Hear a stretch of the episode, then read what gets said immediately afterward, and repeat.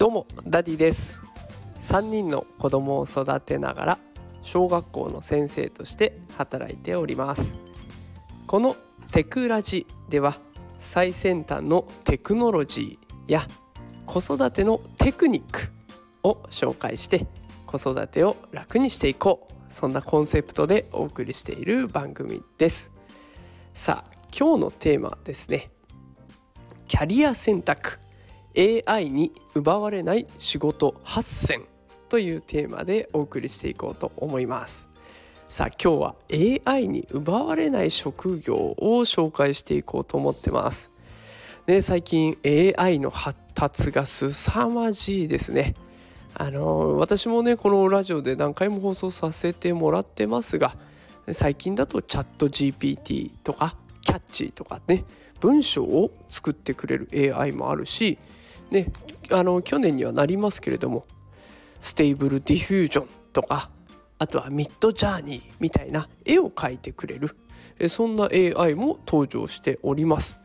もうねあのプログラムを組んでくれたりとかっていうことも AI ができてくるので大抵のことは AI がやってくれるそんな時代になってきました。でもねそんな中でも生き残るであろう職業っていうのが、えー、私あの幻冬舎のオンラインのネット記事で見つけましたのでちょっと今日はねそれを参考にしながら紹介していこうと思います。それでは早速ですが8つの職業を先にお伝えしますね。いきます。1つ目営業。2つ目医師看護師。3つ目介護職。4つ目カウンセラー。5つ目コンサルタント。6つ目教員保育士。7つ目アーティストクリエイター。最後8つ目データサイエンティスト。さあこの8つがね AI には奪われないだろうという予測が立っております。でこれどうしてこの8つが選ばれたかっていうとあの AI が苦手なことを必要としているからなんですね。AI が苦手なことって何っていうと3つあります。1つ目想像力が必要なものは苦手です。で自分でこう考えてああかなこうかなって予測を立てたり想像していくっていうことは苦手でその代わりデータ。を蓄積してそこから導き出される答えっていうのを出すのはすごく早いし正確になっていくだから逆に言うと2つ目ここから大事になりますが不十分なデータ量で決断しないといけないっていう場面も難しいんですね AI だと。だから私も結構ねあの先生として経歴が長くなってきましたのでいろいろやってはいますけれども毎回毎回子どもの発言とか子どもの対応ってもう全然違うんですね。毎年持ってて同じような子に会ったことがないというか本当に10人十色なんです。だから不十分なデータ量でも決断をその時その時でしていかないといけない。これって子育ても一緒ですよね。毎日同じことをやってるわけじゃないと。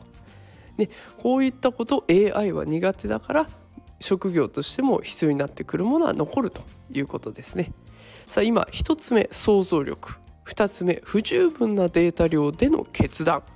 紹介しました。最後の3つ目が感情を元にしたコミュニケーション。これも AI が苦手なんですね。